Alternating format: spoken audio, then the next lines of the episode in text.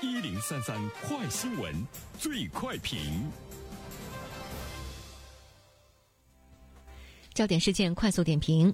在本月十号凌晨一点三十分，有一位老太太独自坐在西安火车站附近的石墩上哭泣。地姐金敏看到这一幕，便牵挂上了。她放弃营运，陪着老人聊了近两个小时，看到老人心情好些了才走。临走时，他将手机号留下，并表示有事情可以随时给他打电话。有请本台评论员袁生。你好，单平。呃，这位嫡姐金敏哈和老人呢是素不相识。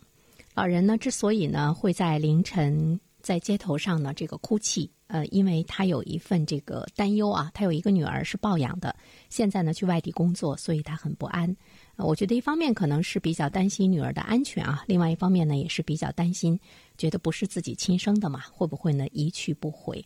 呃，人到了老年之后呢，可能这种担心、这种脆弱、这种孤独，或者是呢呃依赖，会呢更强一些。当然，事先呢，金敏不知道呢是这样的一些状况哈，他只是看到一位老人独自的坐在西安火车站附近的石堆上哭泣，所以呢，他是有了牵挂。等他把老人安慰完之后呢，这个呃给老人送回家，那么这个呃楼道的门卫告诉他说，老太太最近状态一直不太好。这里面呢，我们会真切的看到了。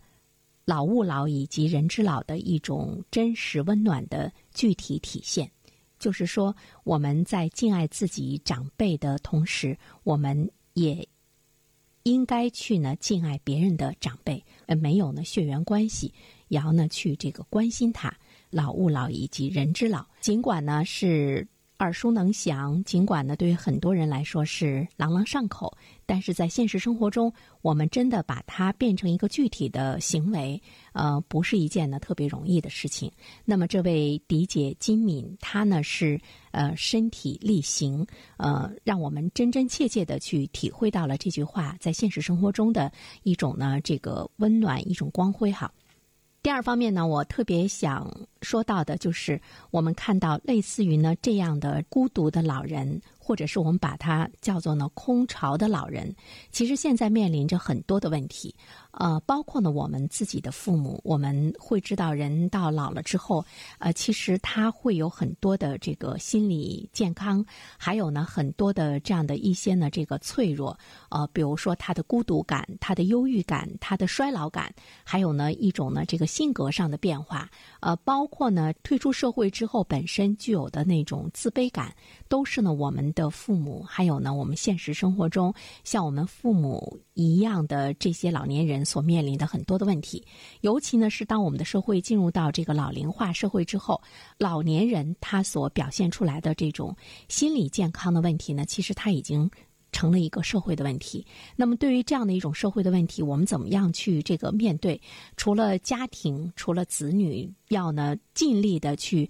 关注到呢我们的父母的心理的一种变化，我们要。多陪他聊一聊。这几年我们一直呢是在关注啊，比如说在法律上明确规定，你要常回家看看啊。如果不常回家看看的话，那么从法律的角度上来说呢，是要呢呃进行相应的这个法律的介入啊。它已经不单单是一个道德的元素。之所以呢我们会把本来呢是道德领域中人人都会去重视，在亲子的这样的这个情感中，人人都不应该去忽视的看望和互动的一种关系，当它上升到法律。的时候，其实我们也会呢看到这个社会呈现出来的一些新时代的特征，比如说繁忙，比如说焦虑，甚至于呢这样的一种这个冷漠。其实它会呈现出很多的问题。对于老年人来说，他的这样的一种这个心理健康是值得我们关注的。就是这位嫡姐金敏，她的这种表现，让我们看到的呢是在现实生活中，在社会中有很多温暖的、很多热心的人、